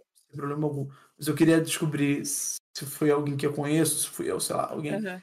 Mas legal, legal. Poxa, que bacana. Era isso, cara. CQC era a revolução. Era criança assistindo a gente escondido. É. Dos Pô. pais. Pô, era muito bom. Eu adorava muito, porque às vezes eu nem entendia porque vocês estavam lá brigando, sabe? Mas eu Mas achava queria muito incrível, porque vocês iam e. Eu preciso Ah, falar com outra legal. pessoa e vamos É, entrar. Era. Era isso. É esse é o espírito, Paula. Esse é o espírito do CQC. Uhum. O CQC foi E- criado com esse espírito. E, tipo, agora eu acompanho, por exemplo, o Rafinha Bastos também, que fez grande parte do Liga. CQC. Sim, A Liga, uhum. eu assisti todos os. A Liga é muito legal. Acho que tem disponível no YouTube. Tem no. YouTube. O episódio Muito da bom a Liga. O a Liga é um formato incrível. Adoro. Uhum. O que, que você queria falar, Pixel? Ah, eu, mano, é que, primeiramente eu queria pedir desculpa a todos os artistas que estavam vendo o desenho, porque eles provavelmente choraram muito. Porque, adivinha só, gente, eu juntei a camada da line art com a do esboço. Ou seja, eu tive que apagar uma hora o esboço estando na line art e foi uma. E era, e era porque o desenho tá quase finalizado. Então eu fui incompetente. Mas voltando Não, pro assunto, eu queria falar sobre podcast. Mas é que vocês estavam no papo disso aqui, sei que você tá com podcast, cara. E como, como tá sendo, mano? Cara, eu tenho, eu tenho um podcast, eu tenho dois podcasts que eu faço que são de áudio Uhum. e um podcast que é vídeo. Então, esse de vídeo eu chamo videocast. Eu É, eu dois também tô chamando agora de videocast. É videocast. Acho que é o correto é videocast. O primeiro é o 2 em 1 um, e, e o segundo, que é o videocast. Então tá sendo incrível, porque eu tô fazendo ao lado de uma pessoa que eu amo muito, que é o Brian Rizzo. Uhum. Eu adoro o Brian, está se divertindo muito fazendo. Assim, é gostoso chegar lá e é muito, muito bom mesmo. É gostoso, é divertido, é bacana, é demais. Então tô amando com o Brian Rizzo, que é o 2 em 1. Inclusive, convi- convido todo mundo a conhecer o 2 em 1. É um projeto que tem. Cada episódio tem uma hora de duração, sempre um convidado diferente. E a gente falando sobre a vida desse convidado e sobre os temas que envolvem esse convidado. Então a gente recebeu o Clemente, que eu acho que é um dos meus episódios favoritos, que o Clemente foi da banda punk rock Inocente, talvez a primeira banda punk rock do Brasil. E hoje em dia ele, além dos Inocentes, também é integrante da banda Plebe Hood, que é uma banda de rock muito famosa que veio de Brasília. Então, foi um papo muito bacana que a gente falou sobre a vida do Clemente e a gente focou, na verdade, no rock anos 80, rock anos 80, 90, que foi um rock que pegou, de certa forma, a ditadura e passou por um processo muito louco dos censores. Que você, para lançar qualquer coisa, você tinha que passar na mão de uma censora, de uma mulher que falava se sim ou não, de uma mulher que recriminava a sua letra. Uhum. Então, que louco isso. Hoje em dia a gente posta qualquer coisa no Instagram. Imagina se a gente precisasse, é, De se qualquer arte de uma aprovação do governo. Você fala, meu Uhum. Deus, que loucura. Então é um papo muito útil, acho que é um serviço público para as pessoas entenderem como era, por mais que a gente não tenha adentrado no modo como foi a ditadura, por mais que a gente não tenha explicado que foi um golpe lá em 64, começou com Humberto Castelo Branco, e depois passou-se na mão de mais outros presidentes, aí teve o AI-5 com Costa e Silva, por mais que a gente não tenha entrado nesses detalhes, que fariam disso inclusive até uma aula de história, a gente falou como era viver numa época em que você queria ser você mesmo, queria lançar sua arte, mas tinha uma pessoa que censurava. E tinha Então, medo de ser exilado. Exatamente, tinha um medo de ser exilado. Por cantar, imagina, você. O- Tivemos diversos cantores que foram Sim, exilados. O Raul aham. Seixas foi convidado. Dizem que o Raul Seixas, inclusive, fugiu vestido de mulher, para ele não ser pego pelo DOPS. Dizem Uhum. isso, que ele saiu vestido de mulher. É, Caetano Veloso, Gilberto Gil, é, Chico Buarque foi viver nessa, época- nessa- nesse tempo durante, na Itália. Então, realmente, foi um tempo muito difícil, assim. Foi muito louco. E há pessoas que dizem que nunca existiu ditadura, que nunca teve nada. Eu recomendo o episódio do Clemente para essas pessoas. Pra elas ouvirem e verem que o Clemente não ia mentir, não ia gastar o tempo dele mentindo, sabe? Nem Imagina, é, floreando. gente que tá mentindo. É, então acho que vale a pena. E para as pessoas que sabem que a ditadura existiu, acreditam nisso, graças a Deus, sabem a verdade, tem outros episódios muito legais. A gente recebeu, cara, muito louco falei isso, mas a gente recebeu o Toninho do Diabo no nosso podcast. tá muito louco, porque a gente indagou ele, por que escolher esse lado que naturalmente as pessoas sabem que é uma que representa uma coisa ruim. Por que, que você foi para esse canto? E ele fala abertamente, a gente respeitou muito, tivemos totalmente tolerância religiosa com ele, a gente respeitou as opções dele de tudo, e ele falou umas outras coisas também muito loucas assim, que vale a pena ouvir e escutar pra você ou rir ou até mesmo acreditar nele. A gente E eu sabe. vi o que vocês postaram com Pelanza. Cara, hoje. foi maravilhoso Cara, hoje, no dia Mano, de hoje, acho dia que 26 Pelanza do foi meu 8. primeiro ídolo. Cara, vê, foi muito legal falar Eu com Pelanza. comecei a ver. Cara, Pelanza, é, pra mim, até hoje, ele é, continua sendo o Pelanza que cantava. É, no restart. É. Tem um. Cara, tinha pôster e pôsteres do Restart. Eu era muito pequena. Eu usava calça colada. Eu, eu era igual. Do caralho. Eu até inventei que eu, porque eu tava com um problema na vista pra usar óculos pra minha mãe. Mas eu fui fazer exame e não tinha nada. Sensacional. Então, Pode falar. é porque assim, é, eu e a Paula, né, tá fazendo esse podcast, tá um sonho meu, né, em particular. E, mano, eu acho que tem muito aquilo do. É que você tem muita experiência, então, tipo, você tem um convidado, assim, que você mais queria que colasse, porque, tipo, por exemplo, eu Tem. tenho o Freud, tá ligado? O Freud, quem será o Freud? Perdão. Mano, o Freud, Cantor. ele é um cantor, rapper, Um rapper. hip Eu não hop. conheço ainda. Porra, deveria conhecer. Eu te passo a playlist, qualquer coisa, e, sal... e salvo sua alma, porque ela tá danificada se tu não escutar Freud, mas assim. Caralho, sério? Freud? Não, não conheço. Tô, tô procurando agora. Que e a legal. Eu Paula é gosto muito Lucas. Inutilismo. Hahaha, que legal. O Lucas Anutilismo ele é muito engraçado. É, eu gosto muito, gosto muito de rap. Eu gosto muito de Emicida. Cara, como eu gosto de Emicida. Emicida é muito bom. Muito e, cara, a, a pessoa dele parece ser uma pessoa muito boa, Pô, assim. parece Você um vê cara... na cara dele que ele é uma pessoa incrível. É, né? Muito louco isso, pensar que o cara... Uhum. cara, muito louco. É, tem uma pessoa que sim, que eu quero receber. Muito, muito assim, é... Jair Bolsonaro. Pelo amor de Deus! É... Cara. Vocês não vão saber. Então tem dois. Tem um que vocês sabem e tem outro que vocês não vão saber. É... Faustão. Adoraria receber o Faustão. Porra. pra- Caralho. Maria. E segundo, Homero Salles, que pra mim é um pilar da TV brasileira. Tem outro também, a Sônia Abrão, que acho que é o terceiro pilar da TV brasileira, que hoje a Sônia Abrão, muita gente fala, ah, é a mulher que faz fofoca. Não é uma mulher que faz fofoca, uma mulher, uma comunicadora apresentadora demais. Se a Hebe é a nossa rainha da TV, a Sônia Abrão tá lá em segundo, cara, em terceiro, ju- depois da Xuxa, que a Xuxa também conquistou o mundo, mas Xuxa é uma outra que eu também Maria receber. Mas hoje o Homero Salles e o Faustão são pessoas que eu queria ouvir. Queria tirar muitas dúvidas. O dois em um, ele se transformou nesse projeto onde eu posso viver. Que eu Uhum. posso receber a pessoa e tirar dúvida e falar como foi, como era tal. Porque Ah, não é dá pra verdade. sentar com essa pessoa num bar, né? É. Então, no caso do Homero, até tive essa oportunidade, mas eu não pude ir no dia. Tava trabalhando. Mas com o Faustão, não, não tenho intimidade de falar, Faustão, você tá aqui, vamos tomar um litrão. é isso aí. Então, eu amo, amo, amo poder ouvir pessoas que fizeram a história da TV brasileira. Flávio Homero Rico também, Salles a é Maria. Exatamente. Homero Salles é um grande diretor de televisão, foi o diretor do programa Silvio Santos, diretor do Gugu, diretor de outros formatos, criador de formato. É um cara muito importante pra TV brasileira, muito Uhum. mesmo. É um gênio, assim. Faustão também, nesse fala. O Silvio Santos, eu nem imagino que eu sei que é impossível. O Silvio Santos é impossível. Cara, eu assim, que ele é muito mim- velho. É, ele tem 91 anos. Então, vai fazer imagina. 91, quer dizer. Ele tem 90, vai fazer 91. O Silvio Santos, acho que um dia ele pode dar, dar uma louca nele e falar: "Ah, hoje eu vou lá no Flow, vou lá no Pode Pá. Quero ir, quero ir nesse aí. Da- é que da cabeça do Silvio Santos a gente não sabe o que vai sair. Então, pode É. tudo. De tudo repente ficou caduca e resolveu ir, tá ligado? Acho que não é caduca, não. Eu bem acho que o Silvio Santos está certo, cara. Ele tem que fazer o que ele quer. Ele passou 90 anos da vida dele é, vivendo para os outros. Vivendo para os outros. É, um comunicador, ele vive para os outros. Ele É. faz o programa dele hoje para os outros, sabe? É um senhor que tem que fazer o que quer. Tem que fazer o que quer. Uhum. E É. acho que ele, no final da vida dele, já deu uma despirocada também no programa dele. Mas, Começou tem que dar, aquele- 90 anos É. ele vai se preocupar com a opinião pública. Sendo que, Eu graças acho que a Deus, ele. Pagou muito. então. cagando, dane-se, vou falar, vou falar o que eu falo, o que eu quero falar, vou fazer o que eu quero falar. Ele nunca foi racista, ele pode ter tido atitudes é, preconceituosas, isso sim. Se você até for pegar, prov- provavelmente vão, vão- vão ter algumas atitudes é, com viés preconceituoso, isso é óbvio. Com. Nem isso, não viés, que viés é até uma forma educada de dizer ele foi preconceituoso, não tenho a menor dúvida.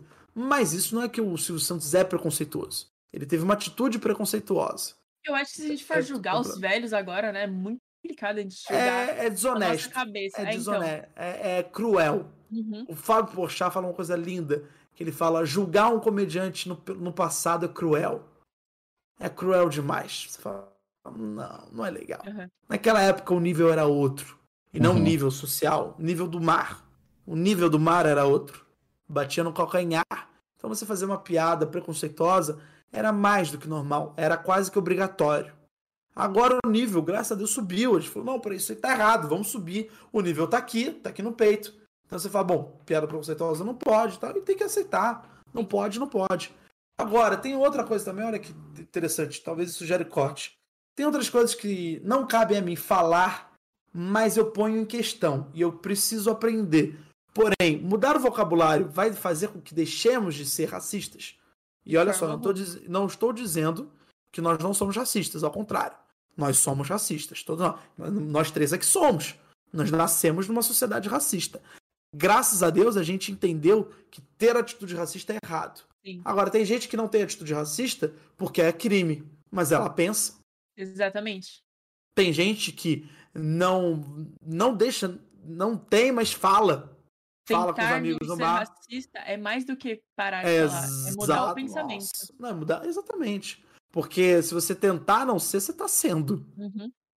Então, eu acho que o racismo é realmente você mudar, identificar que dói numa pessoa e o teu motivo de riso ou de raiva vem em cima da cor. O que não faz o menor Não sentido. faz o menor sentido. Não faz o menor sentido. Eu já ri de piadas racistas, hoje eu não rio, porque eu falo, "Mas não faz sentido. Uhum. A piada, ah, preto macaco. Só Não faz é nenhum preto. sentido. Pra mim, não- isso nunca. Tem outras coisas que são pretas, entendeu? Por que você tá falando de um animal? Por que, que você tá comparando ele a um animal, preto macaco? O cara nem parece macaco. O cara não tem cara de macaco, assim. Uma coisa é o Babu, Babu Santana, ter pego esse apelido porque os amigos chamavam ele de babuíno por conta do seu maxilar e tal. Uhum. Outra coisa. É, ainda assim é racismo, tá? Mas aí é outra coisa. Agora você virar e falar, ah, preto macaco. Você fala, só que o cara é negro? Só que o cara é da cor preta? Mas ou então a o galera macaco. Então, ofender uma coisa eu, que. eu, po- eu posso chamar um pneu de macaco, porque o pneu também é preto. Eu posso chamar minha camiseta preta de macaco. Ah, pega a minha macaca. Ah, como assim? Pega a minha camiseta preta, é isso? Ué, Você quer dizer? O que é preto é coisa. macaco? E tem macaco de outras cores também. Então, Sim, não, não faz, faz- o menor sentido. não faz. É claro que deve ter uma história e a gente Sim. nem, nem sabe do início da, da metade dessa história por trás desse ato racista. Agora, quando vem uma pessoa e vem falar, vem brigar com você, por exemplo, hoje eu aprendi. Indígena, hoje eu aprendi. Mas antes eu falava o povo. O, povo, índio. O índio. Uhum. Aí a pessoa, não, você está completamente errado. Ai, ô, índio, ô, indígena. E a pessoa vem realmente nesse tom. Ou pelo menos é o que parece nas redes sociais, que ela tá vindo Uhum. nesse tom. Será que o fato de eu mudar minha palavra vai deixar com que eu deixe de ser preconceituoso? Será que se eu parar de dizer criado Uhum. mudo, vai melhorar o momento? Talvez esse seja o pontapé pra O você pontapé- evoluir. Exatamente, é o pontapé para evoluir. Ou às vezes, Paula, infelizmente, na cabeça do racista, do preconceituoso, esse é mais um motivo para ele se desvencilhar dessa causa. Tá vendo? Hoje em dia eu não posso nem mais falar criado mudo, porra! E aí você fala, aí você perde, perdeu um da batalha, perdeu. Perdemos um possível aliado. Perdemos. Você fala, Uhum. puta, perdi, porque esse cara. Agora, quando você mostra, você fala assim, tá vendo essa pessoa aqui negra? Ela acabou, tava andando na rua, que nem você, e a polícia pegou ela. E ela não fez nada. E deu uma dura nele. Porque ele bate com a denúncia feita por tal pessoa. Então a polícia teve que pegar de jeito, porque podia ser o cara que assaltou uma mulher a 630 quilômetros daqui. Porque bateu, porque é um cara negro vestido com uma camiseta branca. Então a polícia teve que ir atrás de todos os negros de camiseta branca. Então é isso. Então, tá vendo como dói nessa pessoa? Essa porra. Essa pessoa tava de camiseta preta, essa pessoa negra tá de camiseta preta aqui no shopping, e você parou para pedir informação. Porque você acha que um negro de camiseta preta é um serviçal. Não, eu não acho isso. Quantas vezes eu já bati no ombro de uma pessoa negra e falei, com licença, pode tirar uma dúvida? E a pessoa virar pra mim e falou, não, eu não trabalho aqui. Acho que mais cinco, seis vezes. Até você entender e falar, porra, mano. O que eu tô Caralho. fazendo? O que, que eu tô fazendo? Eu tô sendo racista. Uhum. O ato de ser racista não é simplesmente o ato de você não querer estar perto de um negro. Acho que esse é o pior. Talvez o. Uhum. A pior síntese de um racista, de um racista, né? Não, não me toca que você é negro. Acho que é pior síntese. Nossa, e eu que é acho real. É real. classe. Acho que é, é real isso, inclusive. Mas existem outras coisas, atitudes racistas que doem tanto quanto. E a gente Exatamente. precisa expurgar isso da nossa vida. E o nosso papel com pessoas, eu amarelo no caso, mas como outras. Outras. Entendeu? Outras É, minorias. Isso, é, é aprender e defender no- até o nosso espaço. Exatamente. E ter que aguentar pessoas idiotas reclamando do tipo, ah, não, mas você não pode falar isso, isso é mimimi. É foda. Uhum. Então, é. Agora eu falo. Então, é, entrando no- nesse assunto, né? Eu acho que seria o, o, o racista passivo, podemos dizer, eu vou usar esse termo. É, Sim. em isso é legal, porque foi abordado em One Piece, é um anime, Lucas Salles. E Sim, eu conheço One recentemente. Piece do braço que estica. E tem um personagem chamado Jinbei, que ele é um homem peixe. Ele tem essa representatividade com esse lance de racismo todo. E é bem interessante porque a gente tem um antagonista que ele é neutro, entre aspas. Ele faz, tipo, ele tem atitudes babacas, mas são atitudes babacas do jeito dele. Mas é de uma pessoa normal, tipo, do cotidiano. Coisa que, tipo, comentário besta, que você não nota, assim, a profundidade de na hora, tipo, você chega assim e fala, ah, então, é, por exemplo, que cabelo feio, tá ligado? É, Tipo, o cabelo dele é normal, mas. Você entendeu mais ou menos? Enfim, eu vou. Vocês vão entender mais pra frente. Então esse inimigo, ele faz um comentário é, elogiando o Jinbei, ele chega e fala, nossa, eu imaginava que os homens peixes eram mais lentos fora d'água. E porque o Jinbei ele era muito ágil. Isso vem por causa de um preconceito, entendeu? E por, por que disso? Porque o. E essa relação que o Oda faz com. Na escrita do mangá tem relação aos Estados Unidos, na época que os pretos não podiam é, usar a piscina com os brancos. Então a taxa de mortalidade é, dos negros era muito maior é, de afogar. Se afogar, Sim. enfim. E, Cara, e- que loucura isso. isso foi o sentido contrário com o lance dos homens peixe não poder ser ágil fora d'água, sendo que eles têm o mesmo o mesmo porte de um ser humano normal, por causa que não é muito recorrente. Aí ele se, é um comentário elogiando e ele se sente ofendido porque é um preconceito que vem de cotas e cotas. Então, exatamente, é esse o ponto. Eu acho que o racismo é muito. Eu acho que o pior racismo que a gente tem é o que é mais enraizado, o que dá no cotidiano Sim, que a gente acha normal e nem sim, percebe. Exato, e que dói, e que dói tanto quanto o que a pessoa escolheu ser. Uhum. Acho que o preconceito é, é muito absurdo. O racismo é. Tentavam provar que o cérebro dos, preta, é, de- dos pretos eram menores, assim. Em Nossa, que teve momento muito- isso, tipo, Sim, foi que loucura, né? relevante, tá ligado? É muito louco isso. Assim, tem muitas outras dores que a Uhum. gente nem consegue imaginar. É muito louco. Quando a gente não, não tá classificado numa classe, a gente não sabe o que, o que dói, o que machuca. É foda. E aí eu acho que o nosso papel é reconhecer a dor do outro, né? Ter empatia suficiente pra, Uhum. mesmo eu não sendo, eu reconhecer que eu tenho o potencial de machucar.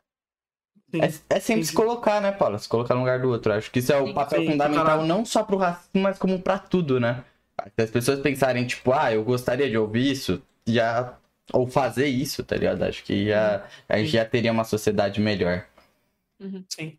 Eu não tenho ideia de como a gente chegou nisso, Eu mas também não. Acho que é importante a gente falar sobre isso, né? É muito, acho- muito importante. É a primeira É vez, muito né, que a gente fala sobre isso Sim. aqui. Isso é muito legal. E voltando pra sua carreira, cara, porque tem muitas coisas pra falar. Qual, pra você, qual eu acho que a Não o ápice, mas. O que foi mais marcante pra você? Tipo, tudo que você já fez. É sempre o que está por vir, Paula. Eu sempre falo isso. Acho que a melhor coisa na minha vida e na minha carreira sempre é o que vai vir. Uhum. Não é o agora, assim. Eu sempre acho que o que tá vai, vai vir é sempre o melhor do que tá. Isso quer dizer que o que tá é ruim? Jamais. O que tá, o que tá acontecendo é sempre muito bom. Mas eu sempre vejo como sempre melhor. Sei lá, acho que é uma visão mais otimista. Uhum. Assim, do tipo, é o copo meio cheio ou meio vazio. Pra mim tá sempre meio cheio. Sempre Uhum. vai melhorando.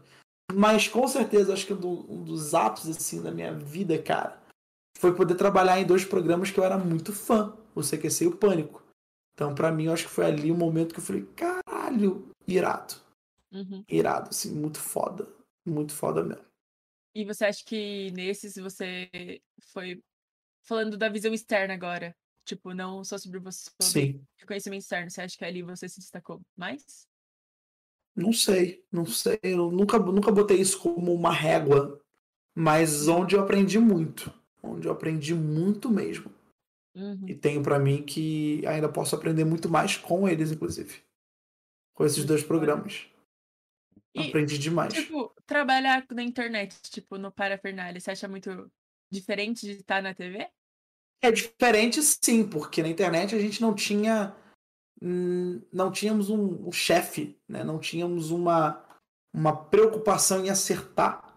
A gente tinha preocupação em fazer rir, fazer se Uhum. divertir. E foi um momento muito diferente também. Hoje, trabalhar com a internet tem sim a preocupação do chefe. Tem o conteúdo que você vai postar, a responsabilidade por esse conteúdo. Na internet, cara, a gente, quando a gente surgiu, isso em 2011, a gente podia postar o que a gente quisesse, assim. Se o público não gostasse, a gente ia lá e apagava e fazia outro. E beleza. Sim. Nós éramos bem amadores em relação a isso. Então, foi um momento ali que eu costumo dizer que foi um momento onde a gente cresceu.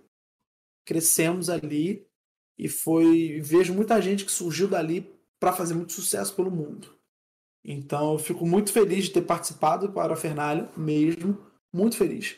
Porque eu sei que ali era, foi um lugar, foi um nicho de. Um nicho. Ali foi o ninho de muita gente.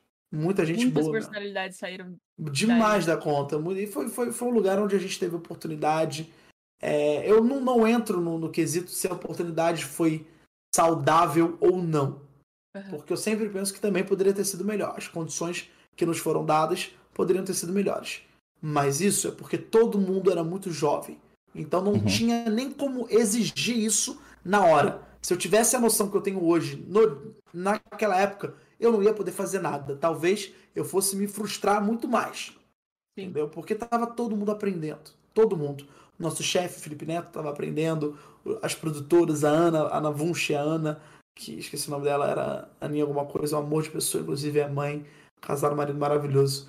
É, o Daniel Curio, o Osiris Larkin, o César Maracujá, o Otávio Gá, o Léo Luz, o Nando Sangeneto, o Filipinho, o Filipinho que, nossa, segurou cada onda ali, cara. O Filipinho foi um nosso chefe muito bom. Hoje eu dou muito mais valor para ele, inclusive.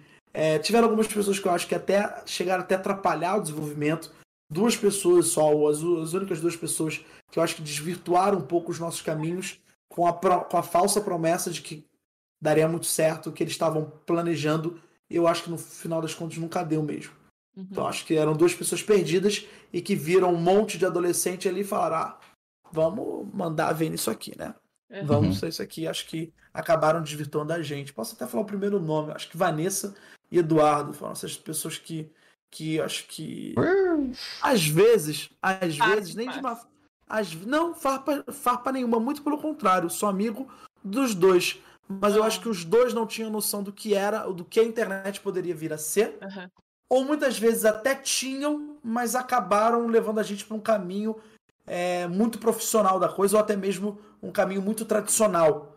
É, isso eu digo porque eu sempre invejei a liberdade, tanto poética quanto comercial, que o Porta dos Fundos tinha. Sempre. E as projeções que o Porta projetava eram realizadas através do talento deles. Eu sempre acreditei muito no talento do Parafernália e de quem fazia o Parafernália mas eu sei que a gente não teve tanto, não foi nos dado tantos ouvidos assim para que a gente pudesse pôr em prática essa genialidade lá dentro. Eu vou babar ovo aqui, mano. Sempre preferi o Parafernália. Olha que legal, É, é- fico muito feliz. É uma das poucas pessoas que eu ouço isso. Eu e meu irmão, a gente sempre foi muito alucinado do Parafernália. Eu, tipo, sei uma música do Dia dos Namorados do Parafernália. Que o Rafael Portugal canta, se não me engano. Sim. Que é o Victor Lamogli, inclusive, que faz esse Sim. vídeo. É muito legal, me É fudia, alguma coisa assim. É bonitíssimo. Muito bonitinho. Portugal, inclusive, canta muito bem. Portugal é outra pessoa que também, infelizmente, não foi valorizada lá. É, isso acontece porque éramos novos, amadores, sem muita perspectiva, em cargos altamente responsáveis e importantes. Só que a gente, quem tava lá, não tinha muita essa noção. Então. Acho que é pelo começo da internet também, né? Que as coisas não eram tão Hum, concretas. Mais ou menos, mais ou menos. Tem um pouco do, da, da desculpa do começo da internet, mas também tem um pouco das pessoas que estavam ali no poder e que estavam perdidas tanto quanto a Aham. gente, porém não nos davam ouvidos. Então a gente muitas vezes levou algumas soluções para lá e por a gente não estar nessa função, a gente não era ouvido. Mas tudo bem, porque tinha que ser desse jeito. Tinha que ser assim. Uhum. E na TV isso é muito diferente? Não, não muito diferente, não. Só que na TV as pessoas estão um pouco mais acostumadas com o tempo, porque é uma mídia que se faz há mais tempo que a internet. Então, obviamente, sabe um caminho e como traçá-lo. Porém, nada muda, não. Esse, e nem tem que mudar, porque se, se dos corações tem a se jogar e se aventurar nisso. Muito foda, muito foda. Cara, nem parece que, mano, tô falando com o Lucas Salles. É isso, Paula. Obrigado. Tô Caralho. sem graça. Obrigado de coração. Não, agora que você tá sem camisa, eu tô um pouco mais confortável. Tira Mano. a camisa também, Paula. Mentira, sacanagem. Mano, eu tô. Caraca, que situação, mano. Já foi difícil de tirar a camiseta, agora eu tô, tipo. Eu tô numa saia justas mostrando pra internet todo esse corpinho aqui.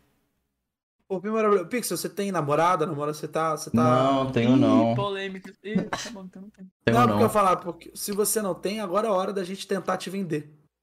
Não, Porque quem te amar, Pixel, quem te amar do jeito que você tá te vendo agora, vai te amar pro resto da vida. Exatamente. In Deixa eu falar uma natura. coisa, a minha namorada, ela me viu, a primeira vez que ela me viu, a segunda vez que ela me viu, terceira, não lembro, foi eu tirando a camisa. Aonde ela decidiu me dar mole, foi me vendo, foi quando eu tava no palco, fazendo uma peça de improviso, e toda hora eu tava tirando a camiseta pra fazer piada. Sim. Isso chamou a atenção dela, ela quis ficar comigo. Olha que loucura. Porque na cabeça Incrível. dela, ela pensou, cara, ele não tem vergonha no corpo, ele é bem uma pessoa bem resolvida. Nossa, cara. deve ser legal de se conviver. Caralho. Pior que eu nossa, não isso- sou bem resolvido com o meu corpo, velho. Sei lá, eu sou um. Cara, mas relaxa, eu também não sou. Talvez a gente não esteja no corpo que a gente pro- projeta. Mas não ter vergonha é o mais importante. Então, tira a camiseta, põe as tetinhas. Mentira, sacanagem. Tem que Acho que o emagrecer. Pixel invejou um cara. pouco sem tetinha. É, cara, Caralho, infelizmente eu. tenho eu. minha. Eu infelizmente não tenho Eu as eu, melhores tenho, eu, eu acho que eu tenho mais teta que a Paula. Desculpa, Eu também Paula. acho. Ah, não, pera, eu vou ficar adulta ainda, eu vou conseguir comprar o silicone.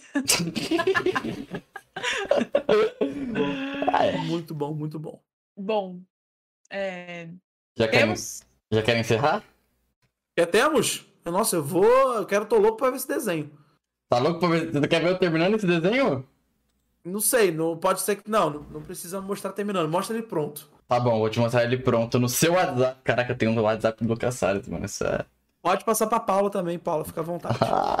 Cara, eu te minha dou dicas muito de feliz. como ter tetas Então, grandes. como deixar juntinho. Já tinha. Nossa, foi- minha avó tá- deve estar muito feliz, meu Pô, Deus. foi do caralho, mano. Eu acho que ela nem tá dormindo, inclusive, porque eu contei pra ela antes dela dormir que eu ia gravar com o Lucas Salles hoje. Ai, manda, manda, manda meu pixel, por favor, manda meu contato pra, pra Paula. E Paula, manda mensagem com o nome dela na segunda pra eu ler no programa ao Tá vivo, bom. por favor. Tá bom. Por favor. Nossa, ela vai ficar muito feliz. Nossa. A velha vai surtar. Obrigado. Ô, vou amar. posso fazer um encerramento, galerinha? Por favor, faça, fica à vontade. Então, gente, espero que tenham gostado. Se gostaram, deixe seu like. É muito importante o like e você compartilhar esse vídeo, divulgar ele, mano, no seu grupinho do Zap, onde você quiser, com a sua tia. Você fala, ô tia, o Lucas Salles tá lá no Rabito Stars Podcast. Sim, Rabito Stars Podcast. E, porra, a gente tá no Spotify também, mas aí você perde o desenho. Mas, pô, tá na capa, você viu como ficou o desenho no final. É. E, Muito obrigada, Lucas. Eu e foi do caralho. Prazer Pessoal. demais ter você aqui, ter um papo tão Obrigado. incrível como foi. Obrigado, Paula e Pixel, muito obrigado do fundo do meu coração. Fico muito feliz, de verdade mesmo. Uhum. É, queria aproveitar para dizer dos meus outros dois podcasts, que eu falei só do dois em um, É verdade. Mas eu tenho- o Sobretudo. O Sobretudo é o meu podcast, que inclusive tem episódio novo sexta-feira, agora, que a gente tá gravando, já virou a noite, no dia, né? Então tem episódio novo do Sobretudo. E também do Ligado em Série. Tá muito legal. A gente fez uma competição do Ligado em Série para saber qual é a melhor série. How I Met Your Mother ou Friends? How Então, Much Your é Mother, How Much Your Mother, How Much Your Mother, How Much Your E aí, Mother. Paula, qual é melhor? Qual é melhor, Paula? Eu, Friends, eu tentei assistir, não gostei de cara. How I Met Your Mother ainda dei uma chance. Então E- acho que How I Met Your Mother. É muito melhor. How I Met Your Mother, Muito bom. Mas vejam, tá bem interessante esse episódio, esse formato que a gente fez. Competição, a gente dividiu em três categorias e a gente pontuou, né, conforme eu era o mediador. Então, conforme o, o argumento de cada um que estava defendendo o lado, a gente, a gente aceitava e dava um ponto pra série. Então, descubra quem ganhou essa competição Fiquei curiosa. Boa tarde. épica. E se não Friends for ou How Mother? Mother, Vai eu ficar vou- puto, vai xingar eu muito vou no ficar puto, eu vou estar xingando, ok? Vai dar uma estrela no aplicativo podcast. Ah, E, sobretudo, é um projeto que eu tenho muito carinho, muito amor, porque foi o meu primeiro podcast de áudio. A gente não vai fazer videocast sobretudo, mas foi o meu primeiro de áudio, que eu amo muito. É o Sobretudo, é um podcast que já passou de 100 episódios. Então eu convido vocês a ouvirem. É, toda sexta-feira tem episódio novo. E a gente fala literalmente sobre tudo, sobre todos os assuntos do mundo. A gente Caralho, fala. agora faz sentido o nome. É, então, porque é sobre tudo mesmo, a gente fala sobre tudo. E essa é a nossa ideia de que você possa nos ouvir, acabe aprendendo, até porque tem integrantes muito inteligentes como Daniel Cury e Fabiana Ribeiro, e a gente se diverte demais da conta fazendo isso. então é Bom, isso.